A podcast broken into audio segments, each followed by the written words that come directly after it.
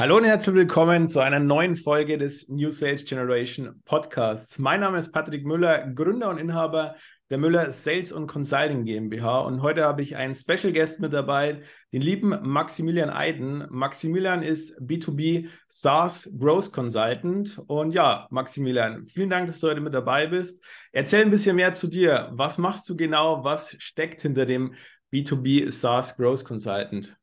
Ja, hi Patrick, erstmal danke für die Einladung, danke, dass ich hier sein kann und ich freue mich schon heute auf das Gespräch, auf wir werden ja über den Zusammenschluss von Marketing und Sales sprechen, warum das äh, ja so eine gemeinsame Rolle äh, in dem Sinne einnehmen sollte, beziehungsweise warum einfach die Zusammenarbeit wirklich wichtig ist. Und vielleicht äh, noch kurz zu mir, was, was ich mache. Ich arbeite mit, mit Market Enterprise SaaS Unternehmen zusammen und äh, was ich immer versuche, relativ schnell auf den Weg zu bringen, erstmal zu schauen, mit dem, was besteht, was können wir da optimieren, sprich aus Marketingperspektive, welche Paid-Social-Kanäle sind gerade aktiv, was können wir dort noch rausholen, was versucht man aktuell, um bestehenden Bedarf im Markt abzuschöpfen, aber auch genauso überhaupt mehr über seine Marke äh, zu sprechen, die sichtbarer zu machen, eine bessere Kundenbindung aufzubauen.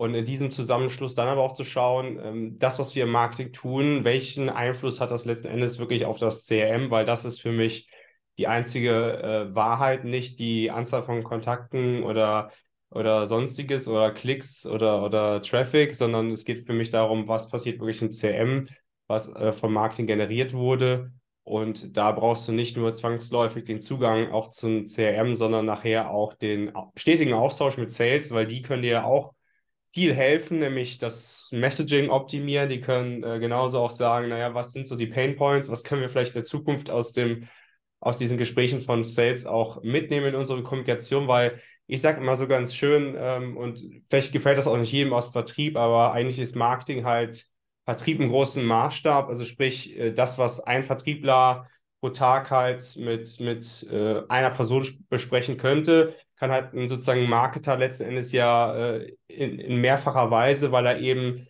oder weil sie eben halt letzten Endes ähm, ja auf einem Kanal wie LinkedIn zum Beispiel mehrere hunderttausend, hunderttausend Leute direkt bespielen kann über sozusagen einen Klick und äh, das äh, darf man halt nicht vergessen. Aber es geht halt auch mal darum, äh, um die Ausführung und dann letzten Endes auch zu beurteilen, welchen äh, ja, Einfluss hat das auch wirklich auf businessrelevante Metriken. Und das ist für mich halt wirklich Verkaufschancen. Und das ist für viele Markter eben eher so, die haben nicht so den Bezug dazu oder auch nicht den Zugang.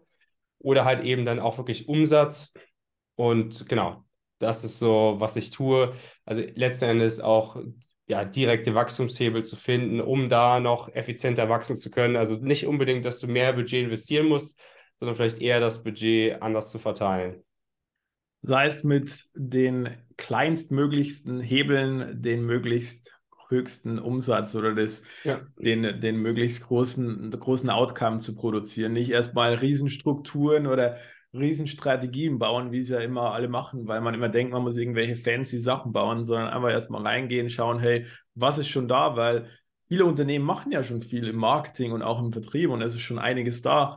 Und das Problem ist oft, ich sehe es oft, viele Agenturen, die gehen rein und werfen alles über den Haufen und wollen irgendwas Neues starten, anstatt dass man reingeht und sagt, hey, wir haben schon einiges, es laufen Budgets, aber was können wir denn aus diesen Budgets noch rausholen? Was können wir optimieren?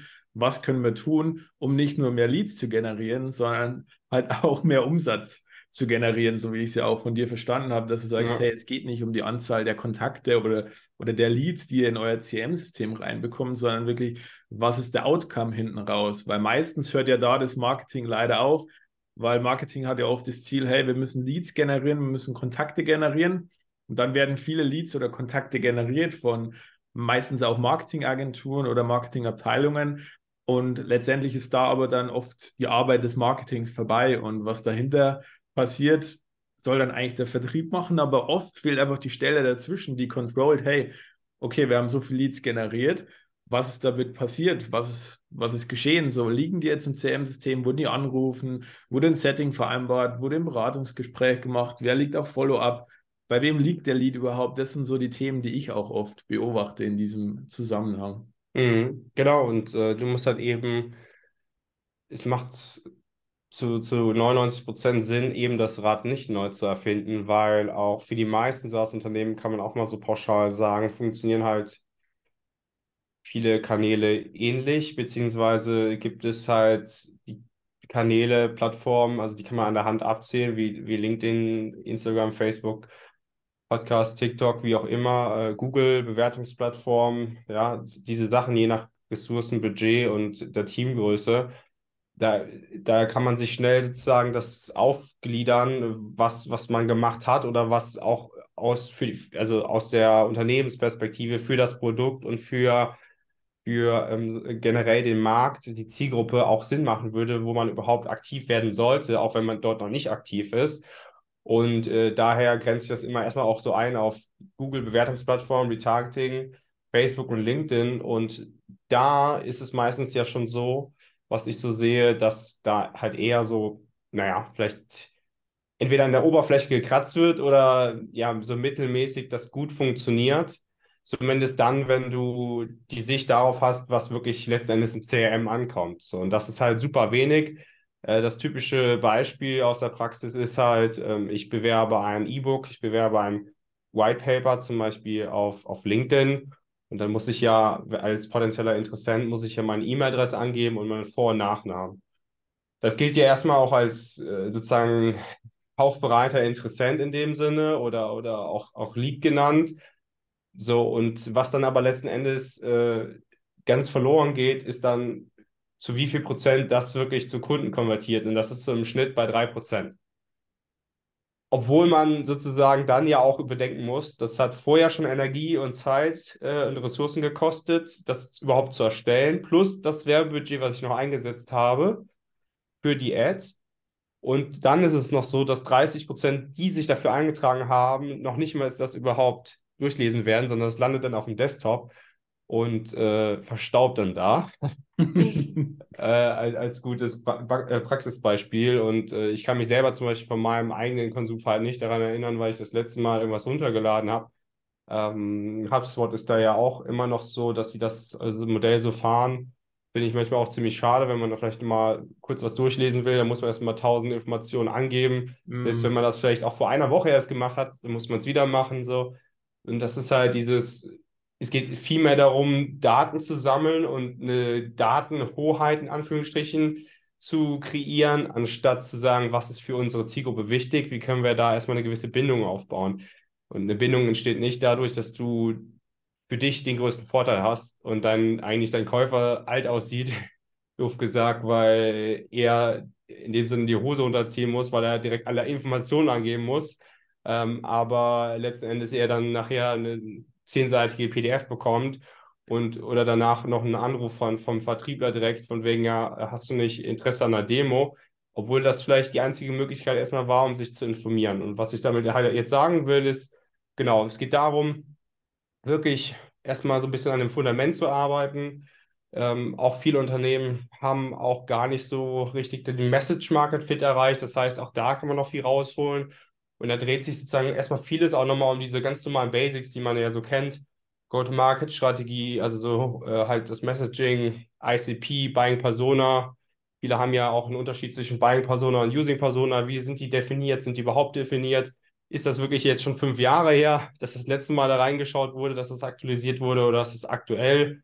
Und auch das hilft halt schon enorm, um überhaupt mal die Kommunikationsstrategie wirklich so ausrollen zu können, dass sie halt auch wirklich relevant wird. Und äh, Relevanz ist so das größte Problem, was die Unternehmen haben, sei es ähm, um potenzielle Zielkunden zu erreichen zu können oder genauso auch, um sich von der Masse abheben zu können ähm, gegenüber den Mitbewerbern, weil es geht immer darum, ja, was machen die Mitbewerber, was machen die Mitbewerber?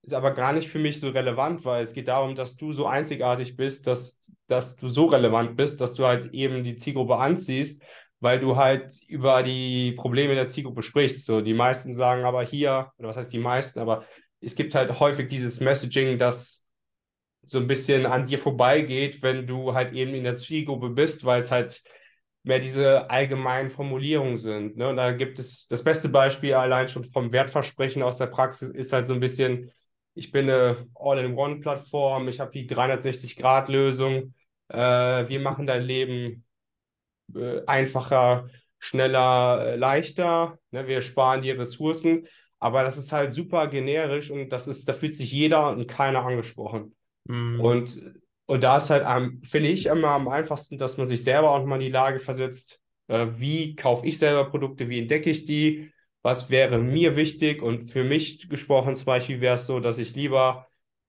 ein Punkt von, von meinem Problem, von meinen Herausforderungen angesprochen wird, als dass es halt 100 sind. Ja, ich weiß, was du meinst. Und vor allem das Thema, ich habe das auch oft gesehen, du kommst da rein. Ähm, ich hatte ja damals auch eine Marketingagentur. Man kommt dann zu einem Unternehmen und die sagen erstmal, hey, wir möchten das, zeigen dir dann irgendwelche Wettbewerber, Mitbewerber und sagen, so möchten wir das auch haben. So, wo ich mir denke, okay, ähm, ja, die machen was ähnliches wie ihr, aber ihr habt auch, ja. auch eine persönliche Note, ihr habt gewisse Werte, die euch wichtig sind, die man auch nach außen transportieren soll. Und ähm, ihr habt ja auch eine gewisse Vorstellung, wie das transportiert werden soll. Und einfach zu sagen, man will es genauso haben wie die, finde ich halt immer sehr, sehr schwierig. Und du hast jetzt schon viele Themen angesprochen. Ich würde vielleicht mal auf das, Ziel auf das Zielgruppenthema eingehen. Ja. Ähm, weil, wie du gerade schon gesagt hast, die meisten Leute wissen ja oft noch gar nicht, wer ist deren Zielgruppe überhaupt. Also, wenn man oft ein Unternehmen fragt, wer ist deine Zielgruppe? Ja, keine Ahnung, B2B-Unternehmen, bla bla bla, die das und das machen. So. Aber in der Tiefe, so, wer ist wirklich der Entscheider, wer ist der Ansprechpartner? Ja. Das kann dir keiner wirklich richtig benennen. Und da fängt es ja schon an in der Ansprache. So, wen spreche ich an? Wie du gerade gesagt hast, äh, Message Market Fit. So. Und da spielt ja auch das Thema Vertrieb wieder mit rein, weil der Vertrieb spricht tagtäglich mit dieser Zielgruppe. So, das heißt, das Marketing braucht ja den Vertrieb immer als Wingman so, weil der Vertrieb ja immer an der Front vorne ist, mit den Leuten spricht und ja immer direkt das Feedback geben kann. So, und das mhm. passiert halt in den wenigsten Fällen, dass dieses Feedback wirklich richtig gegeben wird, weil dann würde man die Zielgruppe auch sehr genau bestimmen können, weil wenn ein Vertriebler in der Woche, sagen wir mal, keine Ahnung, 20, 30 Gespräche hat und in diesen 20, 30 Gesprächen 80 Prozent mit einem Einkau mit einem Einkaufsleiter zum Beispiel spricht, dann macht es wenig Sinn, dass das Marketing irgendwie Kampagnen auf Geschäftsführer ausrichtet. Wenn man merkt, okay, Einkaufsleiter ist die Zielgruppe, die wir gut konvertieren, konvertieren können, wir haben da einen guten Prozess mhm. dafür, wir haben den und den Zyklus, aber da fängt es schon an. Okay, vielleicht weiß ich noch, dass der Einkaufsleiter der Typ ist, den, mit dem wir am öftesten sprechen, aber konvertiert der gut? Schließen wir den wirklich ab? So, ist vielleicht noch irgendwie eine Instanz dazwischen, muss der Geschäftsführer ins Boot geholt werden. Das sind dann wieder Sachen, die werden meistens nicht so ähm, wirklich berücksichtigt. Du hast vorhin mal die, die Zahl 3% in den Raum geworfen von mhm. Lead zu Abschluss, so wie ich es verstanden habe. Genau. Habe ich das richtig verstanden, dass die drei sind die, die 3%, wenn kein guter Prozess da ist? Oder ja. sind es generell 3%? Ja, wenn, wenn, wenn der ja, genau, wenn also sozusagen das so ein bisschen aus dieser Methodik kommt, äh, die eigentlich auch schon vor 15 Jahren so praktiziert wurde oder vor 10 Jahren, wo halt eben es auch super schwierig war für Unternehmen, an Informationen von ja, Entscheidern zu kommen oder von potenziellen Unternehmen. Und für genauso für, für potenzielle Käufer ist schwierig war, Informationen, genauere Informationen über Unternehmen zu bekommen. So. Und dann hat man halt zum Hörer gegriffen und hat da telefoniert oder ist auf Messen gegangen und äh, oder hat vielleicht ins Telefonbuch geguckt oder irgendwie sowas, aber da gab es ja kein LinkedIn oder so. So, und ähm, das muss man sich immer noch mal vor Augen führen. So, aber wir haben halt eben jetzt 2023 und nicht 2005 oder so. Ähm, von daher hat sich da eben halt einiges verändert ähm, und, und das ist ja auch gut so, aber das heißt aber auch, äh, was für mich nicht zählt, wir haben das schon immer so gemacht, wir können das auch weiter so machen, sondern eben entweder passt man sich halt an und, und versucht halt eben auch so zu überlegen, okay, genau was du gesagt hast, wäre es entweder zumindest ähm, die beiden Personen, also nachher der wirklich auch die Entscheidung, die Kaufentscheidung treffen kann, oder wäre es zumindest auch erstmal die Person, die wir zuerst vielleicht ansprechen müssen sollen, mehr so die Using-Persona, die kann zwar nicht die Kaufentscheidung treffen, aber als, äh, nach dem Motto, wo ist die denn aktiv? Wo hält die sich dann im Berufsalltag auf? Äh, oder zumindest, äh, oder wo ist die denn unterwegs in den Pausenzeiten oder vielleicht auch in der privaten Zeit? Ist das vielleicht Instagram nach der Arbeit und während den Pausenzeiten, ja, während ganz normal im Arbeitsalltag ist vielleicht LinkedIn? Wo informieren sich die Personen ähm, ja, über Neuigkeiten aus der Branche und so weiter. Sind das vielleicht auch mehr Communities? Sind das Gruppen? Und somit kann man dann auch erstmal auch festlegen, ja, wo man überhaupt aktiv wird. Weil es eben eine schlechte Strategie, äh, jetzt komme ich glaube ich auch schon so ein bisschen vom Thema ab, aber nur so kurz mal das auch angeteasert. Wichtig ist, dass die Personas in der ICP eben die Strategie sozusagen definiert und die Strategie dann auch äh, sozusagen das Operative, äh, sprich, wo, auf welchen Kanälen wirst du aktiv und nicht in erster Linie zu sagen, lass uns mal Spotify-Ads machen und dann sagen wir, was ist die Strategie und dann sagen wir, was ist die Persona. Das ist völlig verkehrt sozusagen von der Reihenfolge. Wenn, wenn du natürlich beurteilen willst, was hat in der Vergangenheit gut funktioniert, so aus, aus Marketing-Sales-Perspektive, dann ist es natürlich immer cool, wenn du hervorgehst, erstmal vom, vom Umsatz aus, von den gewonnenen Kunden und dann zurück zu den, zu den jeweiligen Maßnahmen von dann äh, Inbound, Outbound und dann differenziert äh, zum Beispiel LinkedIn oder was auch immer oder Events. So. Ähm, aber ansonsten ist es halt immer erstmal gut, wenn du, wenn du halt da startest, wo so ein bisschen die Grundlagen liegen. Und das heißt, mit wem möchtest du wirklich in Kontakt treten? Und das kann, können halt auch wirklich mal drei Personas sein oder auch fünf. So, das ist ja völlig in Ordnung. Nur was dir halt nicht hilft, ist so, es sind mittelständische Unternehmen, die sind im Dachraum und äh, die wollen wir jetzt alle erreichen. Das ist halt super schwierig. Ja. Ich finde es auch immer lustig, wenn die Leute dann sehr selbstbewusst sagen, ja, B2B Mittelstandsunternehmen zwischen, keine Ahnung, 250 und 1000 Mitarbeiter. So gut, das ist schon, das ist sogar schon nochmal ein bisschen genauer, aber die meisten sind eher so, ja, wir sind im Dachraum unterwegs und haben halt ja. mittelständische, kleine mittelständische Unternehmen. Ja.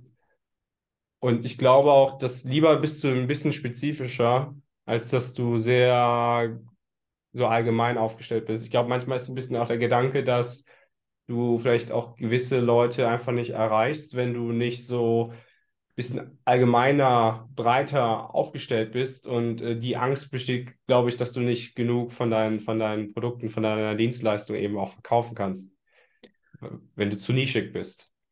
Ich sehe das genau. Ich finde mal, man muss halt, man muss halt erstmal überlegen, so, und das ist auch wieder, wo Vertrieb und Marketing auch zusammen überlegen sollten, was macht halt Sinn, weil, ja, mal so, ähm, Vertrieb macht ja auch Akquise. So erschließt ja einen gewissen Teil von Neukunden, wenn die Telefonakquise machen oder gewisse Outreach-Aktivitäten oder LinkedIn-Outreach. So, äh, Marketing ist dann wieder eher online unterwegs. Und ich sag mal so, wenn jetzt Marketing online die komplette Dachregion bespielt und der Vertrieb irgendwie nur äh, NRW jetzt macht, zum Beispiel bei uns hier, wenn man sagt, hey, man möchte mal erstmal kleiner starten, um die Zielgruppe kennenzulernen, um Sachen anzutesten ähm, dann sollte schon eine gesamteinheitliche Strategie da sein, dass man sagt, okay, man fokussiert sich jetzt erstmal auf den Raum NRW zum Beispiel. So vertriebsseitig, marketingseitig, was sind so für Aktivitäten, wo man unterstützen kann? So, ich weiß nicht, wie siehst du das Thema? Wo kann zum Beispiel in Bezug auch auf die Zielgruppe, wo könnte der Vertrieb das Marketing noch besser unterstützen, wenn es um, wenn es um die Zielgruppe geht, um so Zielgruppenverständnis auch,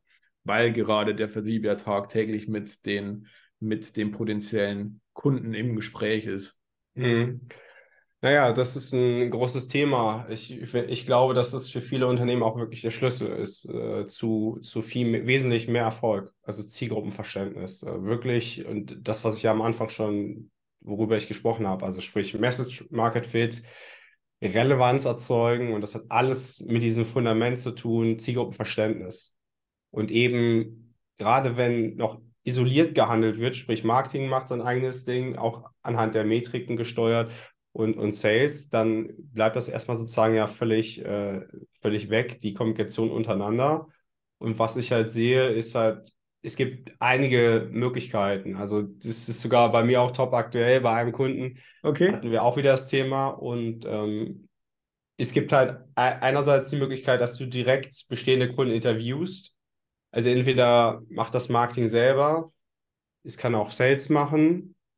So, dann hast du natürlich auch die Möglichkeit, dass du durch gewisse Tools kann ja Sales sozusagen auch die Gespräche, zum Beispiel Discovery Calls ja auch aufzeichnen. Dann könnte Marketing sich das auch anhören oder gibt ja auch das eine oder andere Tool, wo da so gewisse Ausschnitte schon dargestellt werden, so textlich. Ich glaube, funktioniert aber besser in der englischen Sprache.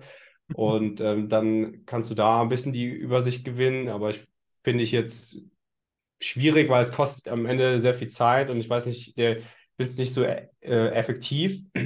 Mhm. Was ich viel wichtiger finde, ist eben, dass Marketing so gewisse Parameter mitgibt, die halt immer wieder erfasst werden. Und das ist eigentlich, was sind die Probleme, was sind die Einwände, was sind die Ziele. Und da finde ich, ist eine super coole Lösung, dass, dass es ein zentrales Dokument gibt, wo diese drei Punkte ähm, aufgelistet werden und wo jeder im Vertrieb oder ein paar ausgewählte Leute im Vertrieb oder auch Customer Success, dass die halt eben äh, das nach jedem Gespräch ausfüllen. So, das heißt, dann gibt es ein zentrales Dokument.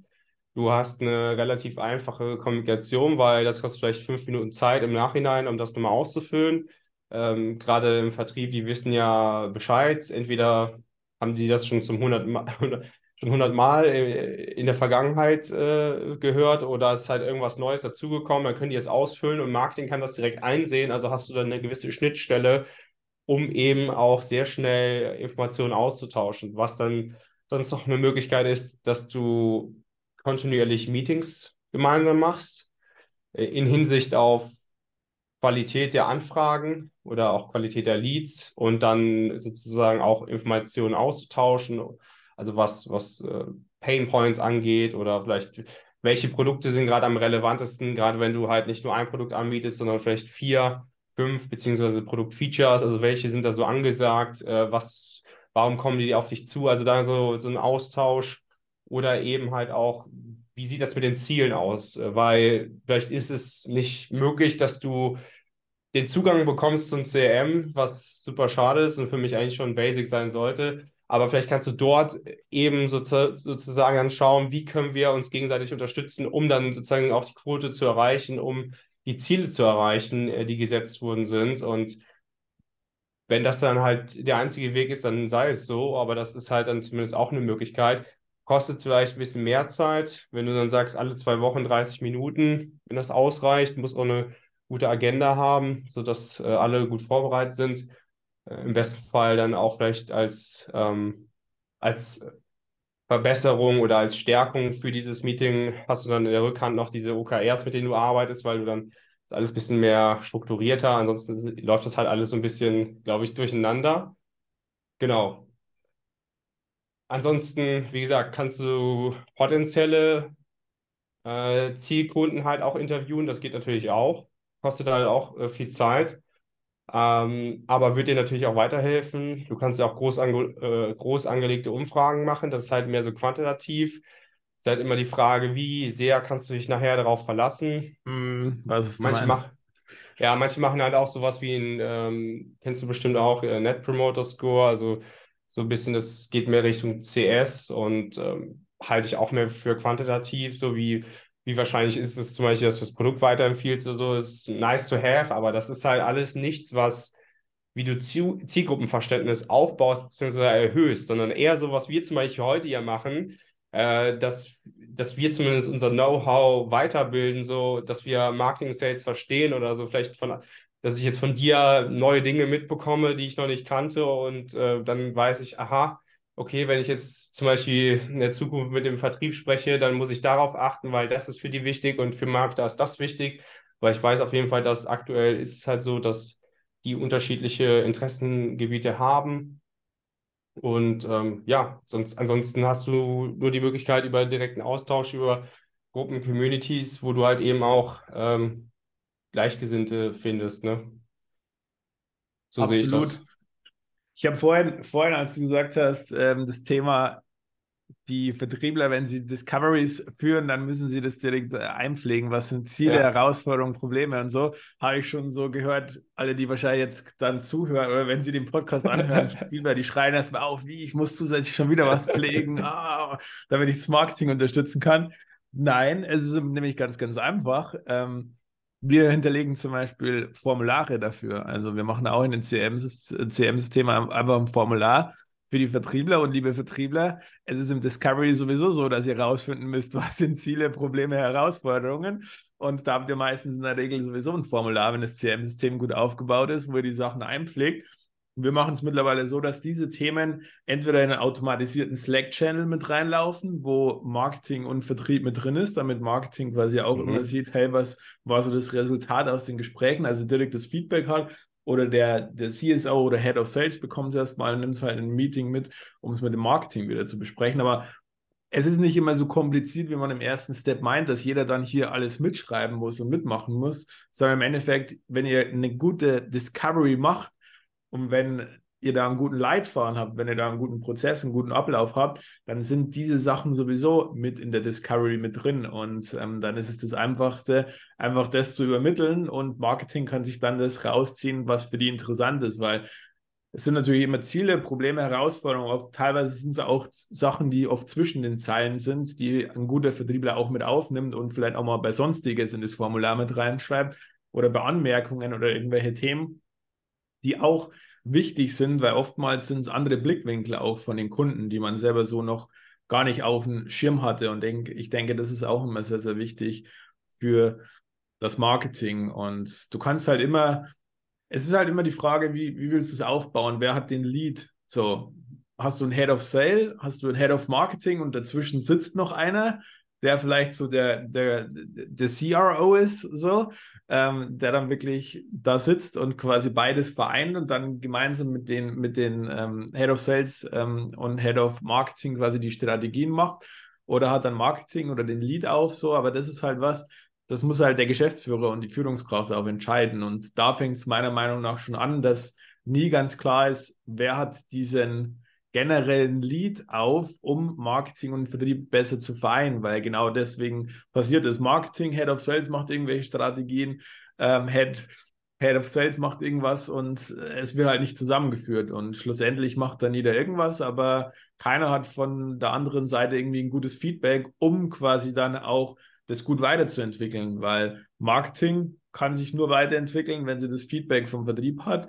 Und Vertrieb kann ja nur besser werden, wenn Marketing gute Leads, gute Kontakte und generell gute Branding-Ads oder je nachdem, was man halt macht, schaltet, um natürlich dann vorne das auch einfacher zu haben. Also allein schon ja. Branding ist ja ein Riesenthema im Vertrieb. Ja. Desto besser die Firma gebrandet ist, desto einfacher hat, hat ein Vertriebler es in einem Verkaufsgespräch oder generell halt abzuschließen. So, das mhm. ist ein Thema, was die wenigsten sehen. So, es geht immer nur um direkt Lead schalten. Klar, Lead ist wichtig, so, aber im Endeffekt das Branding von einem Unternehmen ist so wichtig für einen Vertriebsprozess, so wichtig für ein Verkaufsgespräch, weil desto besser das Standing ist, desto einfacher hat es der Verkäufer letztendlich zu verkaufen, weil dieses Vertrauen zu der Firma schon da ist, was man immer sagt, Vertrauen zum Vertriebler, Vertrauen zum Produkt, Vertrauen zu der Firma. Aber du hast halt einfach durch dieses Branding schon einen riesen Vertrauensvorschuss auch für die Companies.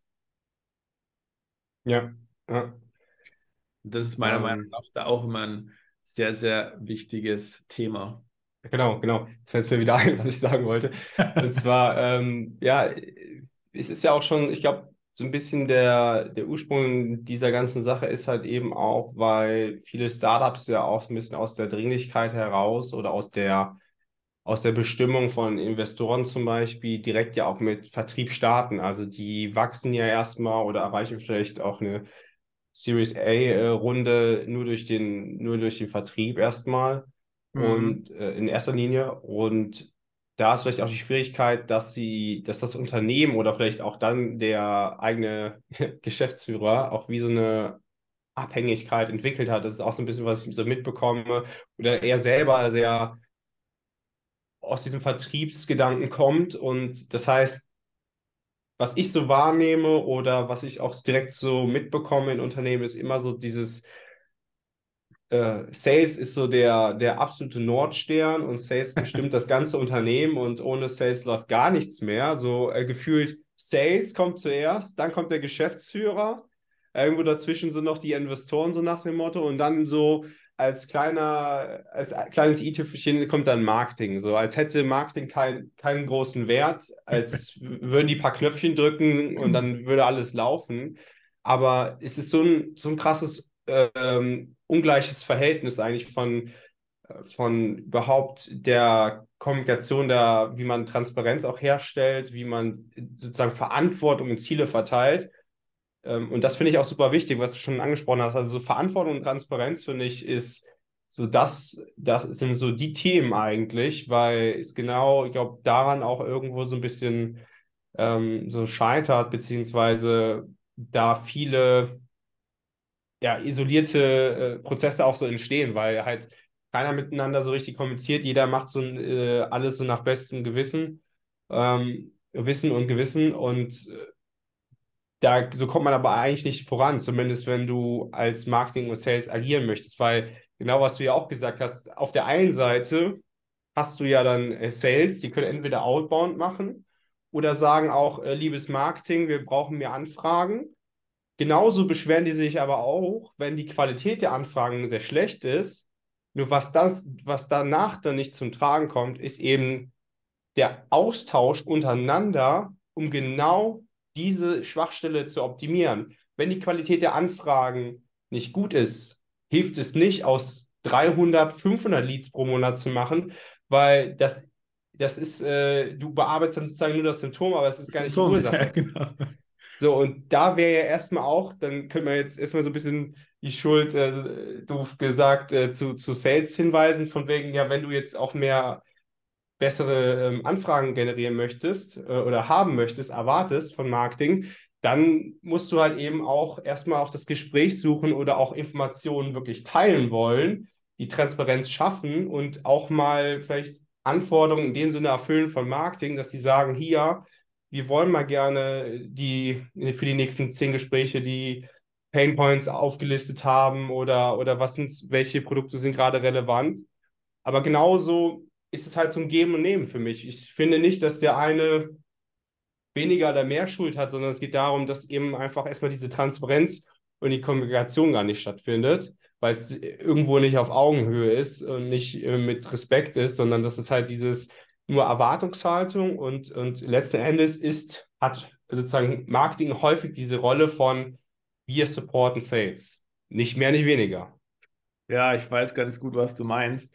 Zwei Punkte dazu, die mir gerade einfallen. Mhm. Ähm, einerseits zu dem Thema natürlich Marketing, Vertrieb getrennt. Wenn du dir so klassische Organigramme von Unternehmen anschaust, mhm. da ist es ja schon dargestellt. Ne? Marketing ist eine Abteilung und Sales ist eine Abteilung, aber es gibt ja gar nicht irgendwie was Übergeordnetes oder das Zusammenlegen. Das heißt, da wird es ja schon, in vielen Firmen hängen ja die Organigramme aus oder werden verschickt. Das heißt, das wird ja schon impliziert von der Geschäftsführung her, okay, Marketing und Sales sind natürlich getrennte Abteilungen wie du sagst, natürlich ist Sales immer höher gestellt, weil Sales natürlich auch meistens mehr Gehalt verdienen, weil Sales einfach wichtig ist. Sales quasi ist der, der den Kunden abschließt, so.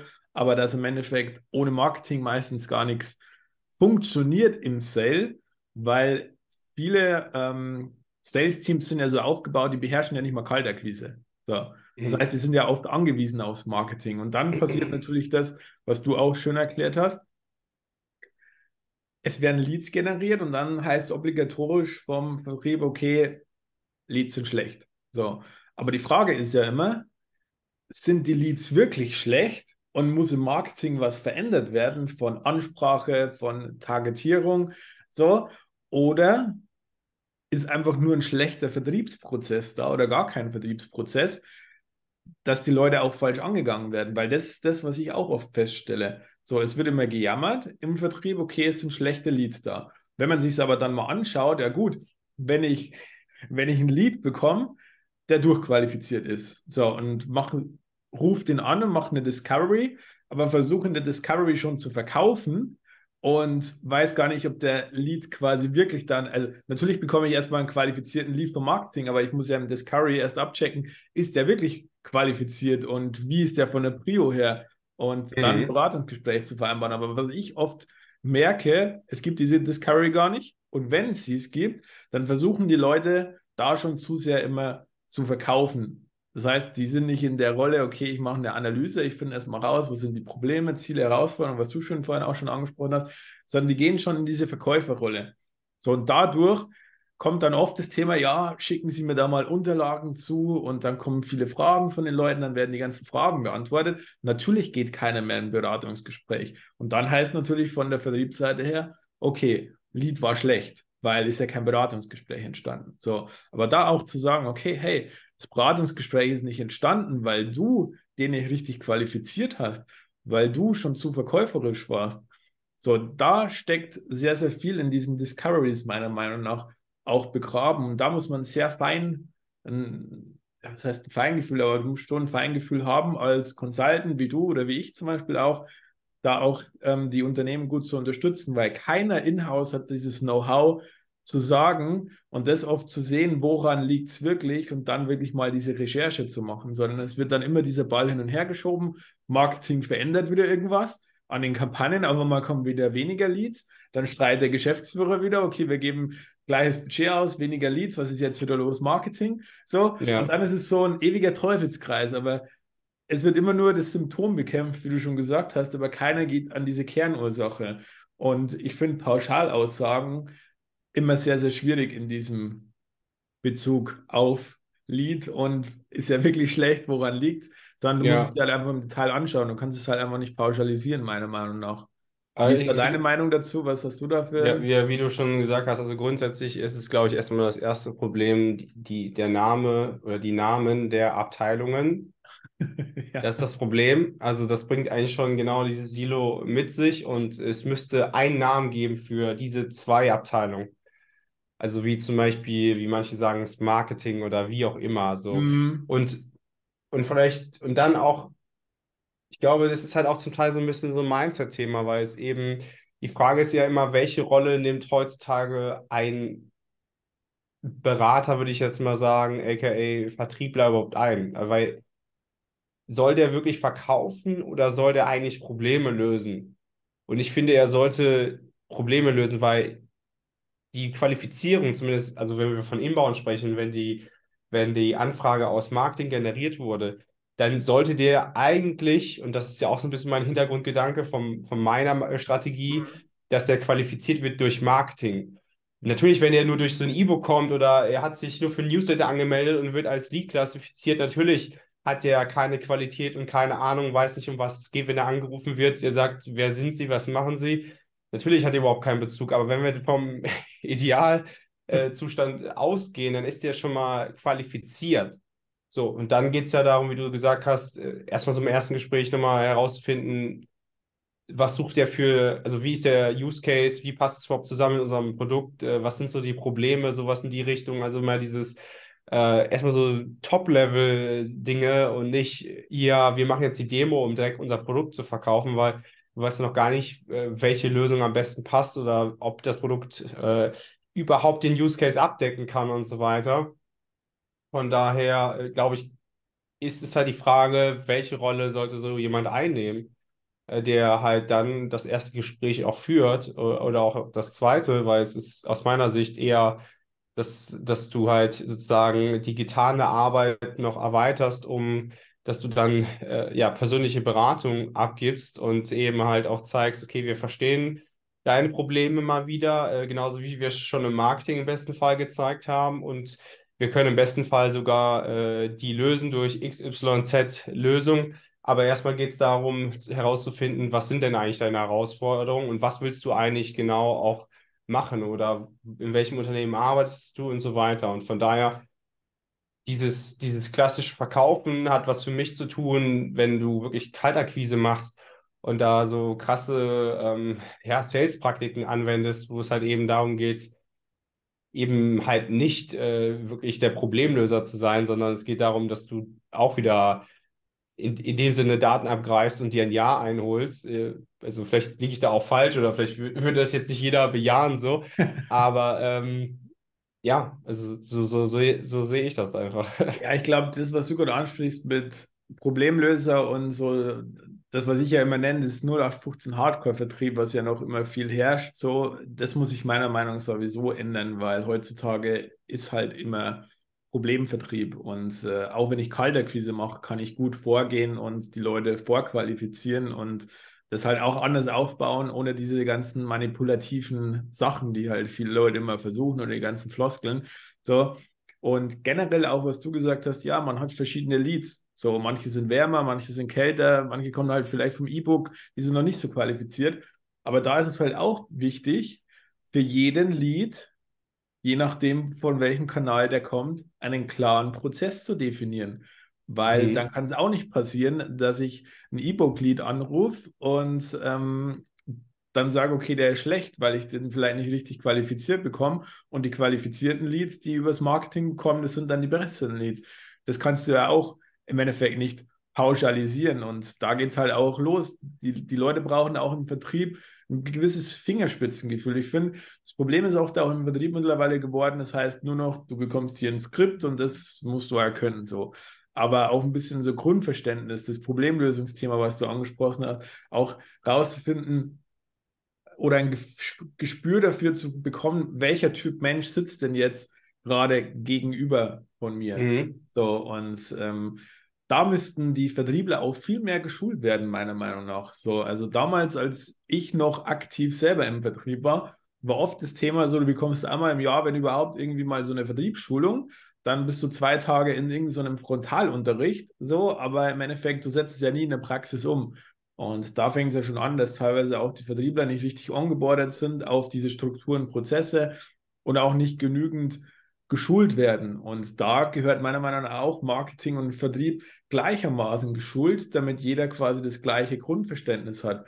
Marketing meiner Meinung nach muss auch verstehen, wie funktioniert der komplette Vertriebsprozess und wie geht es weiter, wenn ich jetzt den Lead übergebe und Vertrieb muss auch kapieren, wo kommt der Lead her, wie ist die Vorgehensweise, um einfach ein, anderes Verständnis auch füreinander zu haben. Und wenn man das, das komplette, den kompletten Blickwinkel auf dieses Feld hat, so, dann agierst du ja auch ganz anders und dann weißt du auch Sachen ganz anders zu schätzen. So, und das ist, glaube ich, was halt laufend wichtig ist, auch generell Marketing und Vertrieb in gemeinsame Meetings reinzuholen und generell halt wirklich zu schauen, hey, was was haben wir denn, was machen wir denn gerade aktuell für Kampagnen? So, machen wir LinkedIn, machen wir Google, so allein schon zwischen LinkedIn und Google Ads und je nachdem, was du halt für ein, für ein Ding hast, sind ja die Leads ja auch schon wieder ganz anders. Google Leads sind ja meistens eher schon wärmer, weil sie aktiv ja danach suchen und ähm, sich dann eintragen. So, LinkedIn ist vielleicht nur ein E-Book oder ein Newsletter erstmal gewesen, wo sich Leute erstmal eingetragen haben, was heruntergeladen haben. Das sind ja auch wieder verschiedene Themen und ich glaube, das muss auch der Vertrieb ganz entscheidend wissen, was passiert da und was machen die Leute so.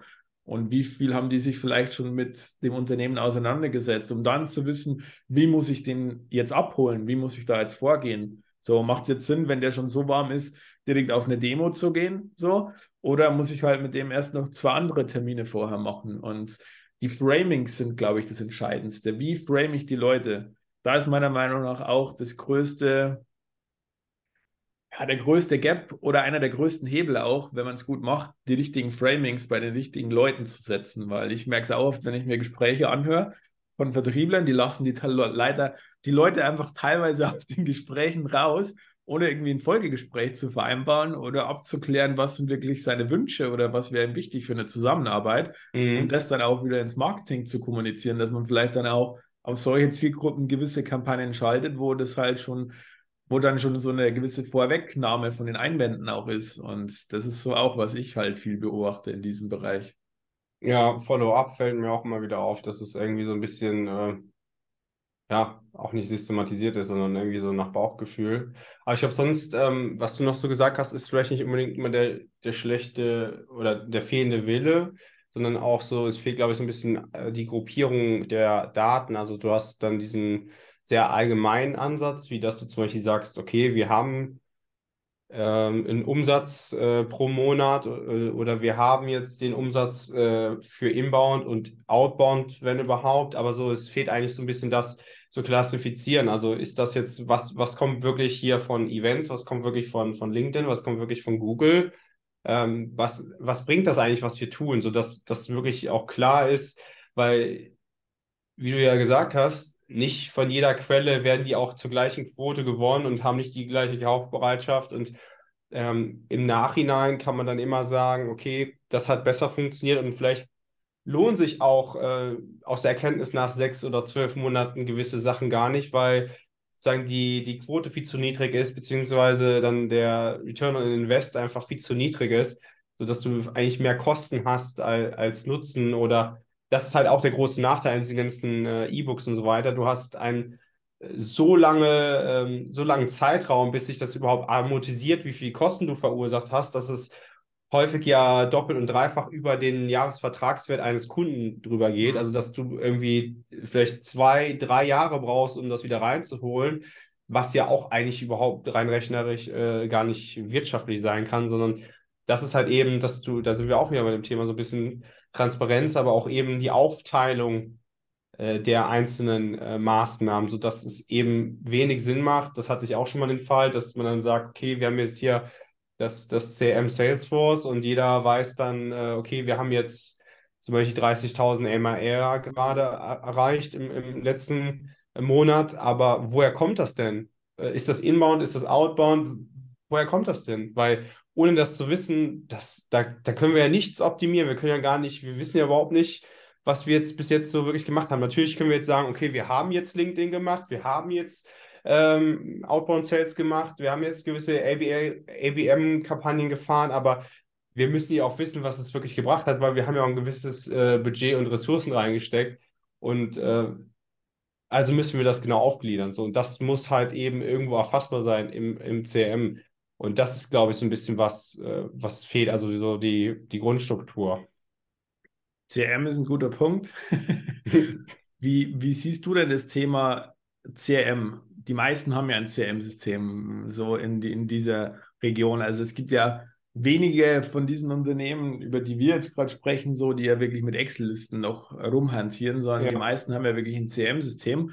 Aber es ist halt da, damit es da ist. Und meistens wird es auch nur von Vertriebsseite genutzt. So, also Marketing nutzt ja CRM oft gar nicht. So, die haben ja damit, die haben meistens gar keinen Zugang oder nutzen es halt einfach nicht so. Ja. Und generell sind die CMs halt nicht, nicht wirklich aufgebaut. So, was, was findest du denn da immer vor, wenn du bei Kunden neu reinkommst, wenn es so um das CRM-System geht?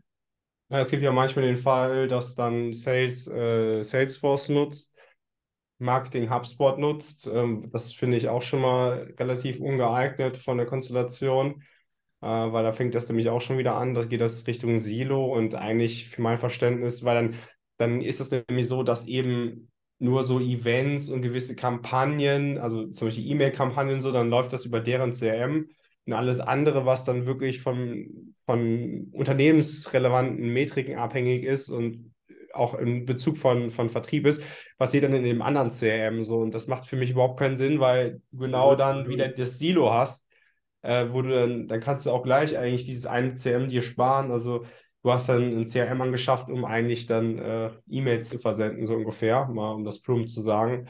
Das ist der eine Case. Der andere Case ist eben, dass völlig gar kein Bezug da ist auf Marketingseite zum CRM. Also das heißt, es gibt den Vertrieb und sowas, was du angesprochen hast, diese Position.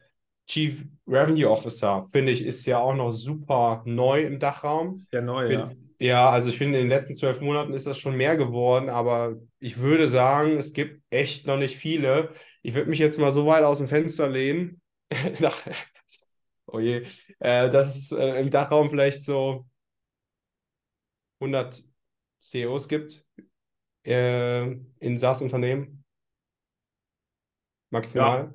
Ja, das kann, das kann gut sein. Also ich habe auch noch nicht viele gelesen, jetzt bei LinkedIn zumindest. Ja. So, ja. Also man kann es ja immer nur bewerten, was man sieht und man ist ja auch mit ja. vielen Leuten in, in, im Gespräch. Die meisten kennen diesen Begriff ja noch nicht mal so. Ja.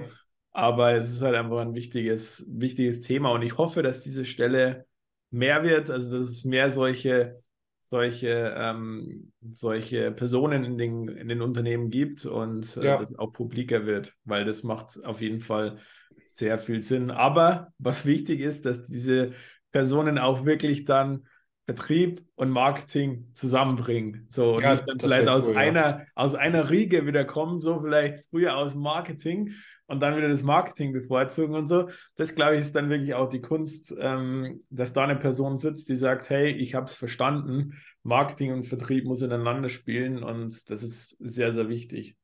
Ja, weil, ja genau, ich, weil ich, ich sehe nämlich den CRO so eigentlich als als führende Rolle oder es ist eigentlich so vielleicht auch die Rolle der, der Zukunft, weil du hast dann sozusagen den CRO äh, über dir, äh, äh CEO über dir und ähm, kannst dann sozusagen von denen ja auch die, die Vorgaben oder die, die, die, die, die Ziele dem absprechen und als CIO hast du sozusagen ja auch dann äh, die Kennzahlen ja im Blick, im besten Fall von Marketing und Sales kannst gemeinsam diese Abteilung auch, auch steuern und äh, im besten Fall dafür sorgen, dass halt beide zusammenarbeiten, um dann die Ziele zu erreichen, die vorgegeben wurden. Und von daher sehe ich so, das ist wie so ein, wie so ein Coach, wie so ein, wie so ein Leader könnte er halt werden, diese Rolle, dass eben es mehr in diese Richtung geht, dass es dann wirklich noch ein Team gibt, äh, was dann gemeinsam arbeitet und nicht mehr diese, diese zwei Teams, die gefühlt nur gegeneinander arbeiten.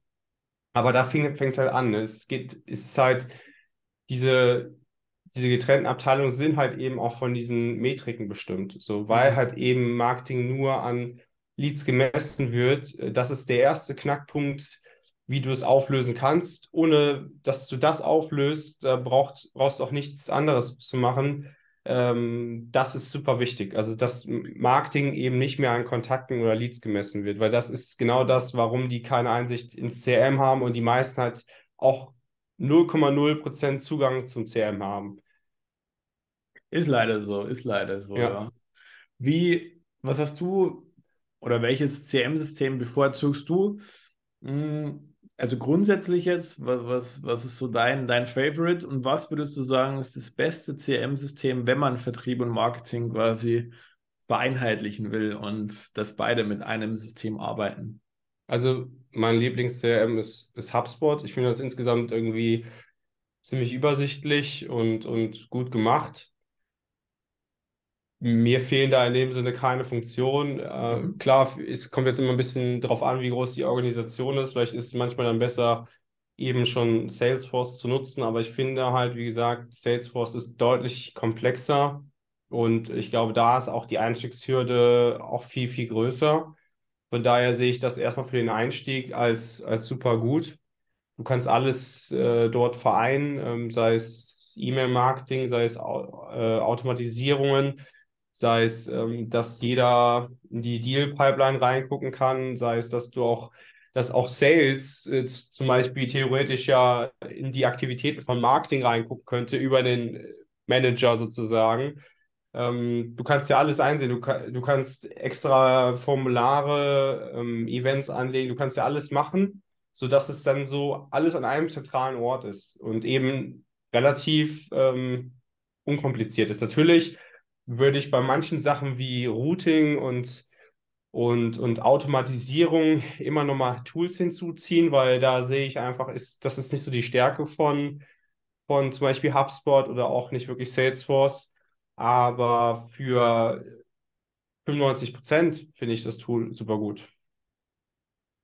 Ja, wir arbeiten auch sehr oft mit HubSpot, was wir oft jetzt auch oder öfter immer nutzen, auch ich weiß nicht, ob du Close schon mal gehört hast, Close.io. Habe ich schon mal gehört, ja. Das ist ein ziemlich kleines Unternehmen. Also es ist im, im englischsprachigen Bereich, also in ja. Amerika ist es, äh, wird es gerade immer publiker, da hast du halt auch vor allem im Vertrieb Power Dialer und so und du kannst halt wirklich komplett alles automatisieren bis ins letzte Detail. Okay. Die sind halt stark in dem ganzen Automatisierungsthema, da kannst du auch Marketing, Vertrieb sehr, sehr gut vereinheitlichen, aber da kannst du wirklich alles bis in das letzte Detail automatisieren und das finde ich da sehr, sehr geil. Deswegen haben wir das oft bei Vertriebsteams im Einsatz, weil da müssen die Vertriebsmitarbeiter gar nichts mehr machen, weil komplett alles automatisiert ist. Und du kannst selber die Automation programmieren. Ah, okay. Also du kannst wirklich, wenn du das kannst, kannst du da rein und kannst quasi selber coden da drin.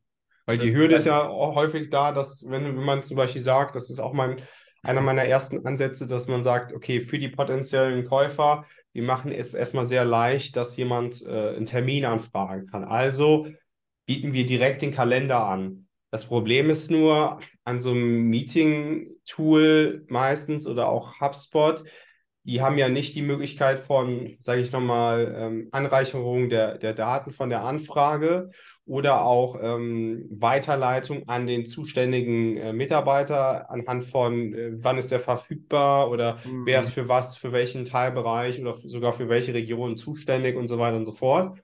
Daher, da finde ich, kommt man nicht drum herum, dann ein Tool zu nutzen dafür, ähm, was dann nicht nur aber auf, auf Kundenseite viel besser ist, äh, weil es halt eine bessere Customer Experience erzeugt, ähm, aber auch dann sozusagen diesen, diesen ganzen Prozess von wegen ähm, ja, diesem Lead-Routing und der Verwaltung am Anfang sozusagen das alles ja automatisiert und das halte ich dann immer für gut, wenn du eben das äh, so ein Tool nutzt, auch wenn es dann nochmal zusätzlich ist. Und äh, aus meiner Sicht äh, kann man das äh, mit HubSpot nicht machen. Ich bin mir nicht sicher, ob es bei Salesforce geht, aber ich glaube, das ist auch wieder so eine Schwachstelle, wo dann sozusagen die Produktfunktion letzten Endes fehlt.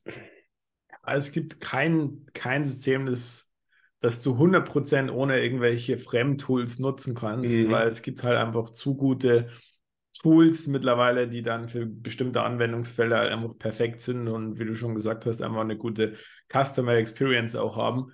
Ähm, ich hatte nur in wenigen Projekten bis jetzt Salesforce, aber wir haben dann oft versucht, das irgendwie auf HubSpot umzuziehen, weil, ich sag mal so, in Unternehmen bis 250 Mitarbeiter, meiner Meinung nach, macht Salesforce überhaupt gar keinen Sinn.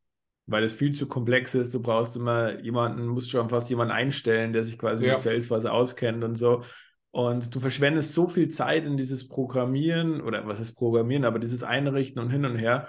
Und da ist halt so Formel und so. Ja, ja, da ist halt HubSpot oder so, ist halt viel intuitiver und ähm, letztendlich kannst du da relativ viel damit machen. Aber wir sind jetzt nicht hier, um irgendwie eins gut und eins schlecht zu machen. nee, nee. mich hat es nur mal interessiert, wie deine persönliche Meinung dazu ist und mm. was du halt empfehlen würdest, vor allem jetzt für Leute, die zuhören und sagen, hey, wir sind schon lange im Überlegen, wir wollen Vertrieb und, und ähm, Marketing mehr mehr zusammenbringen und auch einheitlich aufbauen. Ja. Und da denke ich auch, ist HubSpot halt eine sehr, sehr gute Möglichkeit. Aber was, was man vielleicht nochmal dazu sagen sollte, weil das ist auch so eine Annahme grundsätzlich, mhm. sei es Zielgruppenverständnis oder sei es Marketing Sales Alignment, kein Tool wird das Problem lösen. Es nee. gibt kein Tool und es, das Problem wird nicht gelöst durch Tools. Also da kann man noch so lange suchen und ich habe mir auch schon viele Tools angeguckt, um da wirklich äh, sicher zu gehen, was ich hier erzähle. äh, ähm, aber es ist einfach so, weil es gibt diese ganzen Tools, also sei es auf der Seite von, von Zielgruppenverständnis, so Buying Enablement und, und, und mehr über die Zielgruppe erfahren. Das sind für mich alles relativ schnell so äh, quantitative Insights, die auch meistens darauf basieren, dass zum Beispiel jemand schon auf deine Website geht und dann sagt man, okay, der kommt von dem Unternehmen oder so. Aber das sind alles keine Daten, wo du dann wirklich mehr rausfindest, ja, was sind die Schmerzpunkte der Zielgruppe, was beschäftigt die im Arbeitsalltag, was sind so deren Einwände. Das bekommst du durch diese Tools überhaupt nicht raus. Das bekommst du nur eigentlich raus, indem du mit ihnen persönlich äh, sprichst oder irgendwo die zumindest äh, persönlich äh, befragst, sei es auch über, über LinkedIn, dass du die Leute befragst, äh, aber irgendwo, dass du halt spezifische Fragen stellst und das schafft aus meiner Sicht kein Tool. Und auf der anderen Seite genauso, äh, du kannst jetzt auch das beste CM anschaffen, nur wenn dann trotzdem noch Ma Marketing zum Beispiel an der Anzahl von Leads gemessen wird und Sales einfach sagt, okay, liebes Marketing, gib uns bessere äh, äh Leads oder mehr Leads, äh, damit wird das Problem auf jeden Fall nicht gelöst. Nee, ich sehe das immer genauso. Ich sage das auch, du kannst das beste CM-System haben, aber das bringt dir nichts, wenn du deine Vertriebler nicht schulst, wenn du kein gutes Team dahinter hast. Also, das ist halt auch oft so ein Aberglaube, ne? dass man denkt, irgendwelche Tools, irgendwelche Sachen lösen dann wieder das Problem XY. Klar lösen die ein gewisses Problem, aber nicht oft das Kernproblem an der, an der tiefgründigen Sache. Die, die lösen halt dann äh, Probleme oder sparen vor allem halt auch äh, Ressourcen und machen das Ganze im größeren Maßstab überhaupt denkbar, wenn aber die Grundlagen schon stimmen. Das ist zum Beispiel als gutes Beispiel, du hast, wenn du einen Marketingkanal neu etablieren willst, dann ist es am Anfang erstmal ein Experiment. Es ist einfach so. Wenn du noch nie das gemacht hast, zum Beispiel, dass du LinkedIn-Ads verwendet hast, dann ist es erstmal ein Experiment. Du weißt nicht, was funktioniert. Du hast Annahmen, du hast Thesen und die musst du validieren. Wenn du dann wiederholbare Ergebnisse erzeugst, ist das für mich so diese, sage ich mal, obligatorische Stufe 2, so dass du positive Signale hast. Du hast, äh, du siehst vielleicht auf deinen Kampagnen, du hast Engagement, du hast äh, vielleicht sogar äh, die, die ersten Anfragen oder bekommst direkte Nachrichten über, über LinkedIn oder so. Mhm. So, dann merkst du, dass das funktioniert. Und dann kommt so die Stufe 3, wo du, wo du merkst, okay, wenn wir jetzt 1000 äh, Euro ähm, ausgeben in LinkedIn Ads und immer vier Kampagnen pro Monat zum Beispiel erstellen. Damit erzeugen wir dann fünf Demo-Anfragen pro Woche. Also das sind dann äh, 20 Demo-Anfragen äh, pro Monat. So, und dann wissen wir, für 1000 Euro bekommen wir 20 Demo-Anfragen mit äh, LinkedIn-Ads. Dann ist das Ganze äh, erstmal überhaupt skalierfähig. Und dann kann man darüber nachdenken, Tools hinzuzuziehen oder auch Personen, Personen oder sozusagen mehr Personalkosten in dem Sinne, wo man dann sagt, wie können wir das noch vergrößern, den Maßstab vergrößern von eine Person, die das verantwortet und äh, eine Person, die sich nur damit beschäftigt und nur diese 1000 Euro hin zu, wie können wir das besser noch, ähm, ja, mehr das Operative, äh, die operativen Prozesse optimieren, aber wie können wir das genauso vielleicht äh, fünf Leute damit beschäftigen und statt 1000, 10.000 Euro zu investieren und dann kommt man dahin, dass das Ganze auch einen ganz anderen Maßstab annimmt. Sprich, da kann man wirklich dann von Skalieren sprechen. Das ist auch so ein interessantes Thema und eben die anfängliche Phase, dafür brauchst du gar keine Tools. Nee, ist so. Du musst es halt nur effizient gestalten, damit du auch effizient skalieren kannst. Ich glaube, das ist ja. immer auch ein sehr, sehr wichtiges Thema. Ja, lieber Maximilian, ich glaube, wir könnten noch stundenlang jetzt weitersprechen, ja. aber im Hinblick auf die Zeit. Ja. Ähm, wir können ja schauen, ob wir vielleicht nochmal eine Folge machen. Ich glaube, es sind noch viele Themen eigentlich offen. So CM, was sind für Kennzahlen auch wichtig? Ja. Vertrieb und Marketing, an denen man gewisse Sachen messen kann. Ähm, wie kann man die Pipelines aufbauen?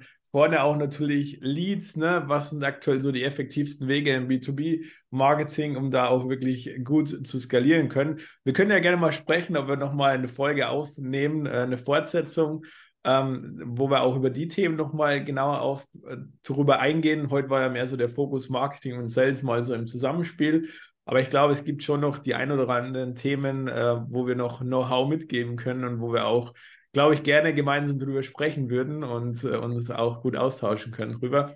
Da können wir gerne mal überlegen. Ansonsten hat es mich sehr gefreut, dass du da warst. Ähm, wo kann die Community, wo können die Hörer Kontakt zu dir aufnehmen, wenn sie Fragen haben, wenn sie ähm, irgendwo von dir Mehrwert brauchen oder wenn die ein oder andere auch Interesse an der Zusammenarbeit haben?